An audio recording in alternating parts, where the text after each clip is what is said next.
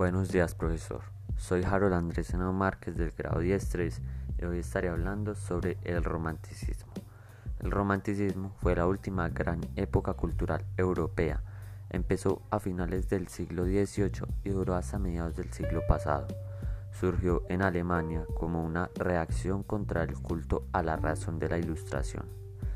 Se trataron nuevos lemas como sentimiento, imaginación, vivencia y añoranza. También se señaló la importancia del yo al conocimiento. Ahora, cada individuo tenía la libertad para dar su propia interpretación de la existencia. Un ejemplo es Beethoven, ya que con su música expresaba sus propios sentimientos y añoranzas. Los románticos opinaban que solamente el arte podía llevarnos más cerca de lo inefable. Algunos compararon al artista con Dios y se decía que el artista tiene una fuerza imaginativa de creación del mundo. El romanticismo era ante todo un fenómeno urbano y podemos llamar al movimiento romántico la primera insurrección juvenil de Europa. El romanticismo representa, entre otras cosas, una reacción contra el universo mecánico de la ilustración, es decir, significa que la naturaleza se consideró una unidad.